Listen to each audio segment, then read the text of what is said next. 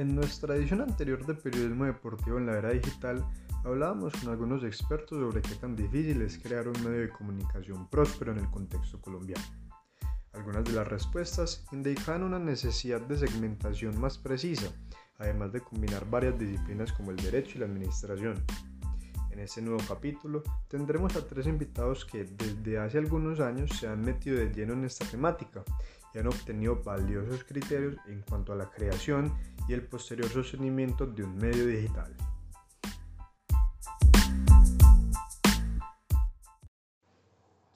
Así pues, para comenzar este recorrido, invitamos a Jason Cifuentes, quien es el director periodístico de Futbolete, un portal bogotano dedicado a la información del fútbol nacional.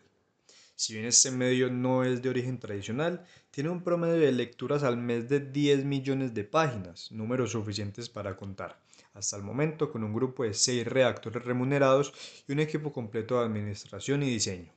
Él nos cuenta cómo diferenciarse de los otros tantos medios en Colombia y cuáles son las claves para poderse consolidar en el gremio del periodismo deportivo colombiano.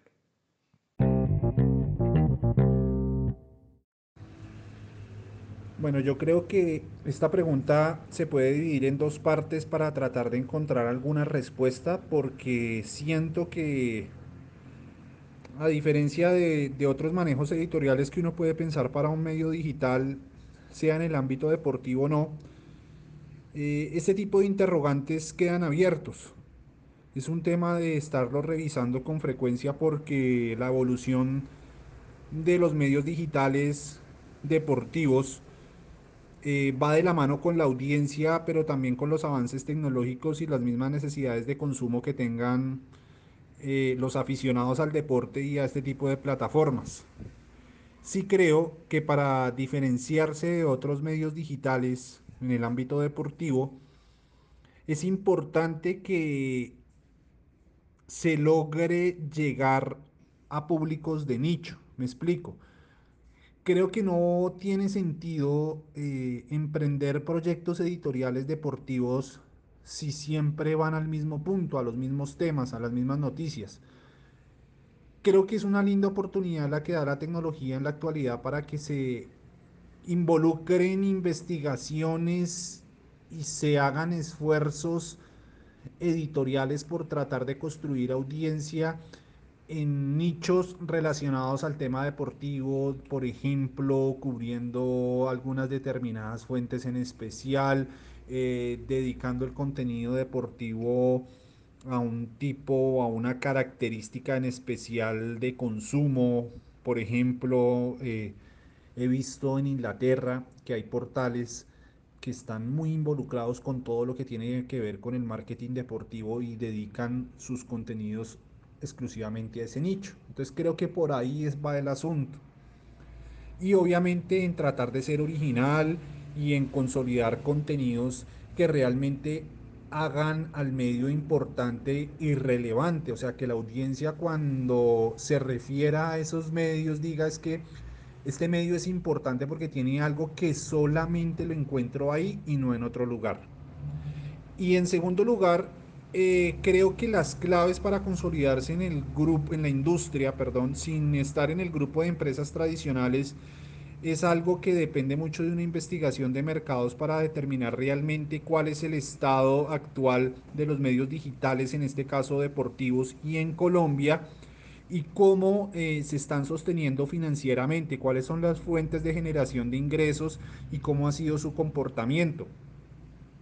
Yo le diría que podría eh, explorarse mucho todo este tipo de estrategias de crowdfunding para obtener recursos eh, proporcionados por los mismos usuarios, la misma audiencia. Pero también está la, publicidad tradicional, la publicidad digital.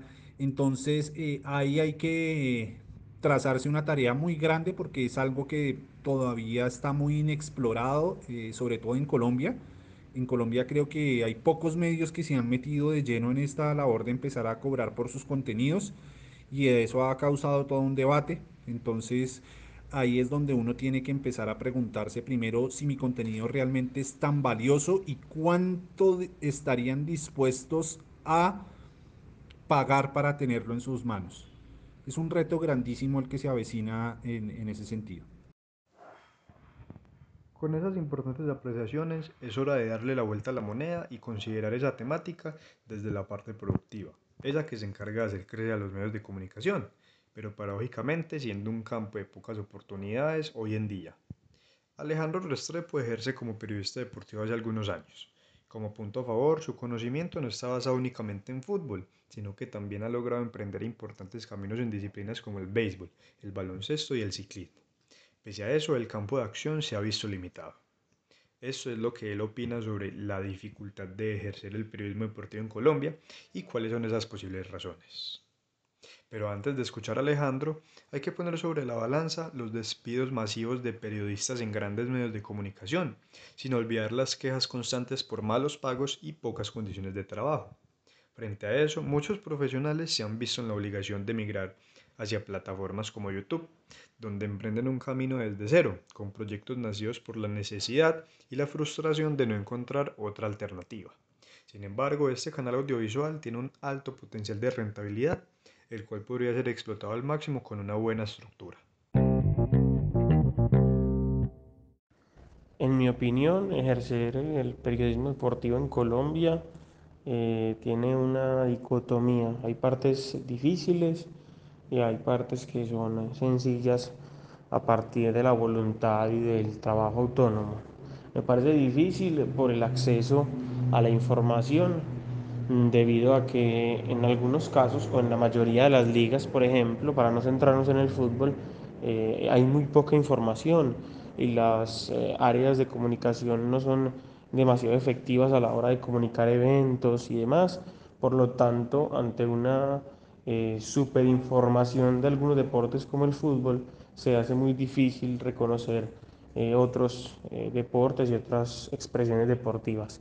En el fútbol también hay dificultad porque aunque hay mucha información en la red, en los medios, es muy difícil tenerla de primera mano porque se maneja mucho desde la rosca, desde el tradicionalismo, desde aquellos medios tradicionales no tanto brindándole la posibilidad de algunos medios alternativos, sí de pronto de estar en los espacios y demás, pero no de participar de algunos encuentros como ruedas de prensa, entre otras, donde las preguntas reiterativamente son de los mismos periodistas en el mismo orden y con las mismas respuestas de los protagonistas.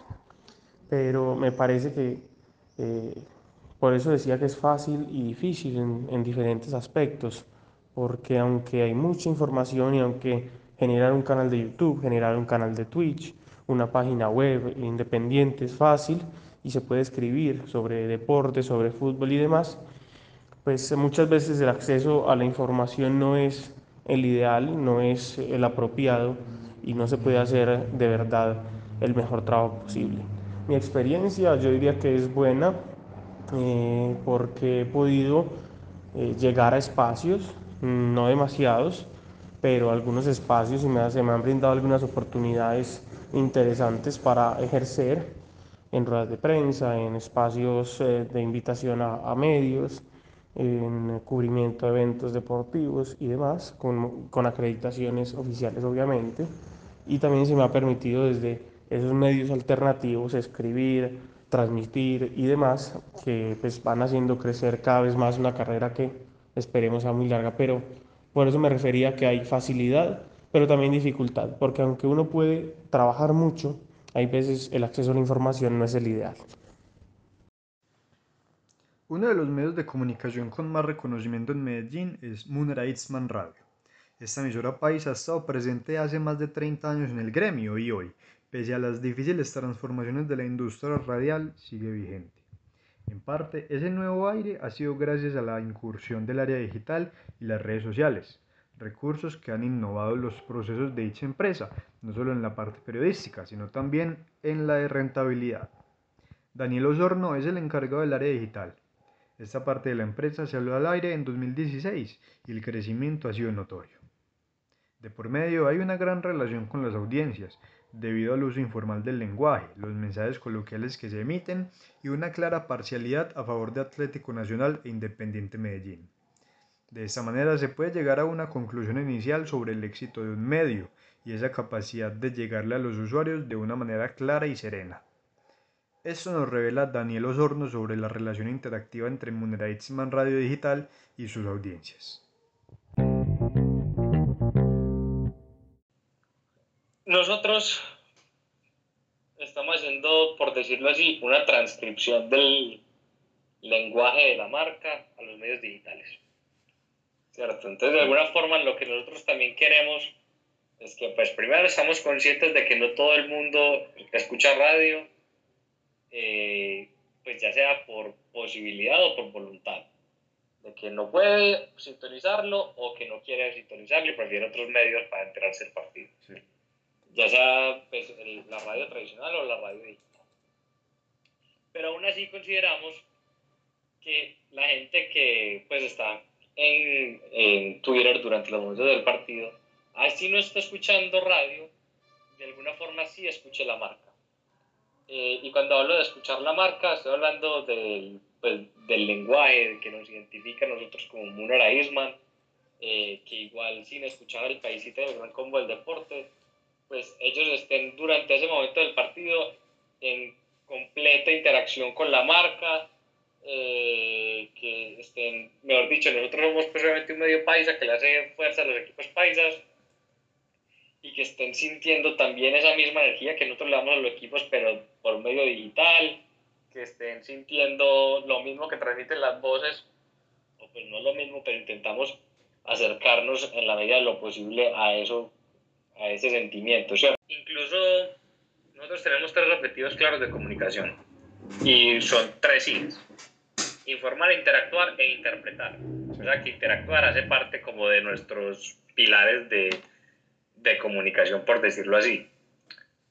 Eh, pues obviamente, como que aprovechando las herramientas que nos dan las plataformas, pero siempre con el principio de hacer a la gente partícipe de los momentos. Incluso, así como vos decías que veías que por lo general la, la interacción, la interacción era el último trino del partido, es porque siempre, siempre, absolutamente siempre, en el último trino del partido siempre preguntamos a la gente cómo vio el partido para empezar esa, pues no sé, ese foro, esa conversación que se puede prestar en Twitter. Entonces es como más o menos eso, o sea, como que lo tenemos súper presente, que siempre debemos interactuar con las personas. Eh, y dependiendo de las herramientas que nos, brinde la red en la que estamos, es que, es que plasmamos la forma en que se puede dar esa interacción.